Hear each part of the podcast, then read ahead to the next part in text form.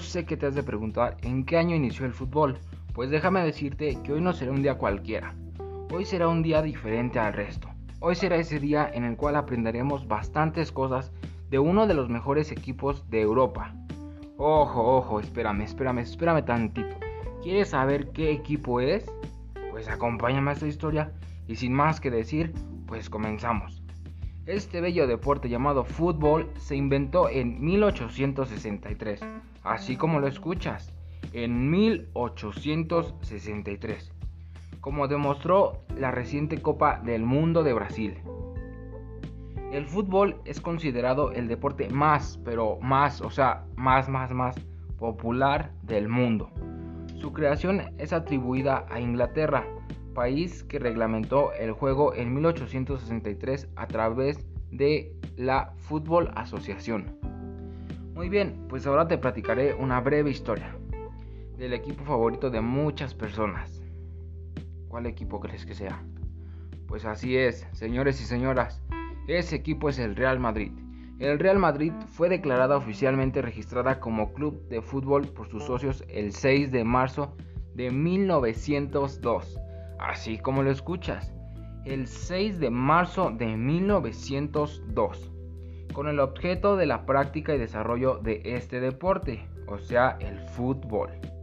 En cuanto a los logros deportivos, es una de las entidades más laureadas y reconocidas del mundo, en ambas disciplinas, y ha sido galardonado a nivel futbolístico nacional e internacional por la FIFA como el mejor club del siglo XX como, el mejor club europeo y mundial del siglo XX por la Federación Internacional de Historia y Estadísticas de Fútbol. Sus iniciales son IFFHS y como el mejor club del siglo XXI por Club Score. Entre ambas disciplinas suman un total de 11 campeonatos mundiales, así como lo escuchas, 11 campeonatos mundiales. Ah, pero eso no es lo más interesante. Y 23 Copas de Europa. Algo sorprendente, ¿no? Más que ningún otro club europeo en el conjunto de ambos deportes. De igual forma, un 46% de los aficionados al fútbol encuestados a fecha del 2018 en España por el portal de estadísticas de mercado y opinión statista lo señalan como el club más popular. A eso es a lo que más me refiero, que el Real Madrid es un equipo muy pero muy popular. Mientras que a nivel internacional es también una de las entidades más reconocidas del mundo, con 500 millones de seguidores, estimados en el año 2020. O sea, 500 millones de seguidores estimados en el 2020. Imagínate ahorita, ya estamos en el 2021. No creo que sigan los mismos 500 millones de seguidores. Pero bueno, muy bien, pues ahora vamos a enfocarnos más allá del Real Madrid. Descubramos ese equipo que muchos, muchos amamos. Descubramos a sus jugadores, su director técnico y varias cosas más. Continuemos en esta aventura. Así que, acompáñame, vámonos. Sus porteros son Adri y Taibatut. Muy bien, el primer portero es Adri Luin Krashot de Ucrania. El 11 de febrero de 1999 inició su carrera en el Real Madrid. Es un futbolista ucranio, como ya lo había dicho. Juega como portero del Real Madrid del club. De igual forma, no nos podemos olvidar del segundo portero del Real Madrid, que es Thibaut Cortis. Es futbolista belga, que juega como portero en el Real Madrid. Sus defensas son Ferland Mendy, Rafael Verane, Sergio Ramos, el famosísimo Sergio Ramos. Para mí es un defensa mega importante del Real Madrid. También tenemos a Eder Miltao, Dani Carvajal, Nacho Fernández Iglesias, Marcelo Vieira. Ojo, Marcelito, Marcelo. Marcelo es también una gran defensa.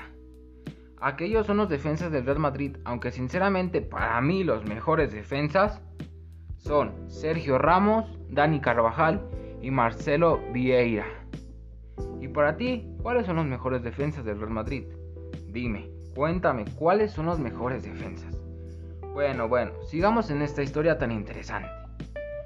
Los medios del Real Madrid son Tony Cross, Luca Modric, Casemiro, Isco, Lucas Vázquez, Federico Valverde, Marvin Park, Sergio Arribas, Antonio Blanco Code. Esa es la media del Real Madrid. Para mí, los más importantes en cuestión de medios es Tony Cross, Luca Modric y Casemiro. Bueno, y también Isco, ¿por qué no? También Isco. Bueno, ahora te voy a decir los delanteros del Real Madrid. Los delanteros del Real Madrid son Marco Asensio, Vinicius Jr., Eden Hazard, Karim Benzema, Rodrigo Mariano Díaz, Bejía, Hugo Duro Perales, Oscar Aranda, Subiela, esos son los delanteros. También tengo mis delanteros favoritos, ¿quién dijo que no? Bueno, solamente es uno. Y ese es Karim Benzema. Ah, pero también antes de Karim Benzema y antes de que Real Madrid sacara a Cristiano Ronaldo, pues lógicamente para todos el mejor delantero ha sido Cristiano Ronaldo. Cristiano Ronaldo y Karim Benzema cuando se juntaban eran una bomba. No me lo pueden negar. Me imagino que han visto algún partido del Real Madrid. Obviamente, el famoso Karim Benzema por el momento es la delantera más espectacular que existe en un gran jugador del Real Madrid. Y ahora te pregunto, a ti, que me estás escuchando, ¿tú sabes cuáles son los jugadores mixtos? ¿No? Pues en este momento te explico, en el fútbol existen muchos jugadores, como los que ya te dije, que son los defensas, los medios, los porteros, los delanteros. Pero ojo, ojo, ojo. También existen los mixtos. Bueno, los mixtos son aquellos que no tienen un área de terreno. O sea, ¿a qué me refiero? En el deporte dispone de muchas posiciones del fútbol y eso beneficia en el aspecto que muchos jugadores pueden jugar más de una posición en el terreno de juego. O sea, si los ponen de medios pueden estar de delanteros, si los ponen de delanteros pueden estar de defensas y así sucesivamente, porque son mixtos son, como, son conocidos como jugadores mixtos o plurinacionales, que son los jugadores que pueden realizar varias funciones distintas en el campo durante los partidos. Eso es algo que yo no sabía, pero investigando lo encontré. Y pues se los quise compartir a ustedes, amigos. Ok. El Real Madrid se encuentra en el segundo lugar de la tabla de posiciones. Eso es algo muy sorprendente para mí, la verdad con un total de 71 puntos. Oh, bebé, o sea, 71 puntos. Y estando en el segundo lugar de la tabla de posiciones, debo de admitir que para mí el Real Madrid es un equipo súper, súper, súper genial, la verdad. O sea, yo me declaro fan del Real Madrid. Se encuentra en el segundo lugar de la tabla de posiciones con un total de 71 puntos. O sea, eso es muy sorprendente. La verdad para mí es muy sorprendente. Y ahora yo te explico a ti.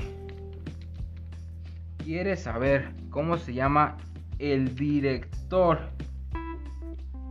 técnico? ¿Escuchaste bien? El director técnico del Real Madrid. O sea, eso es algo que la verdad es un equipo que me gusta bastante pero pues no, no había tenido la dicha de investigar esta información. Y bueno, ahora te digo. El director técnico del Real Madrid se llama Zinedine Zidane. Así, así como lo escuchaste. Zinedine Zidane. Así. Nació el 23 de junio de 1972. O sea que ahorita ya tiene próximamente como aproximadamente como unos 48 años. Su estatura es de 1.85 y tiene cuatro hijos. Así es. Y los únicos equipos entrenados, o sea, esto es algo muy sorprendente, es el Real Madrid. Y pues hasta la fecha, la verdad, ha sido un muy bueno director técnico. Estar en Real Madrid en segundo lugar, con un total de 71 puntos y para ser el primer director técnico de un equipo, pues está súper mega increíble, ¿no? Y pues bueno amigos, espero les haya gustado este podcast y pues un gusto haber estado con todos ustedes. Mi nombre es Alexis David Uribe Hernández del segundo 3 Vespertino. Hasta pronto amigos, nos vemos. Gracias.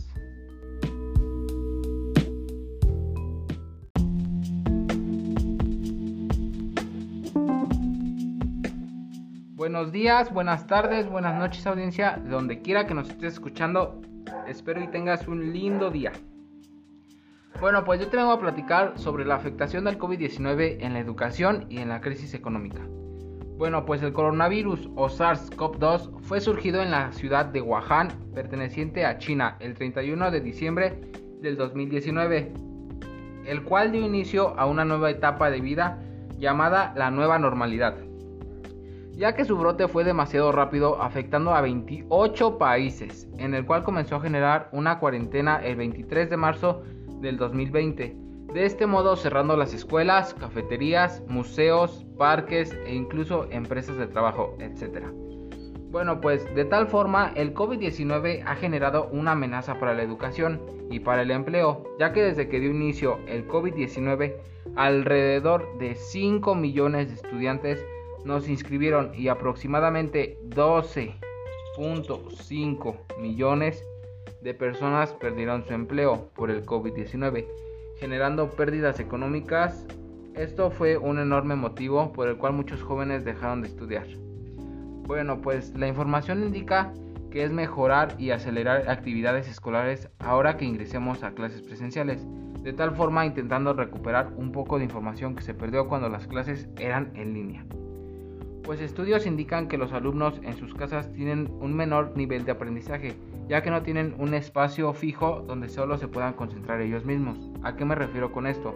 Me refiero a que tus familiares puedan estar hablando y no te dejen concentrar o que la televisión esté con alto volumen y no te dejen escuchar tus clases. De igual forma, a las empresas que producen aparatos electrónicos, por ejemplo computadoras, tabletas, laptops y teléfonos, les ayudó mucho más ya que las empresas empezaron a generar más aparatos y a vender más producción. Pero de igual forma para las personas que se quedaron sin empleo fue un obstáculo más, ya que necesitaban de recursos económicos para poder comprar estos aparatos. Y ahora yo te hago una pregunta. ¿Tú crees que el COVID-19 nos deje alguna reflexión o algo así? Yo, en mi opinión personal, la verdad, siento que el COVID-19 nos dejará enseñanzas ya que conviviste más tiempo con tu familia, observaste que pudiste superar nuevos obstáculos y sobre todo la enseñanza, la enseñanza de actuar rápido frente a una ola de virus. Pues yo soy su amigo Uribe, espero y la información les haya servido. Yo soy Alexis David Uribe Hernández, del segundo 3 vespertino. Gracias, hasta luego.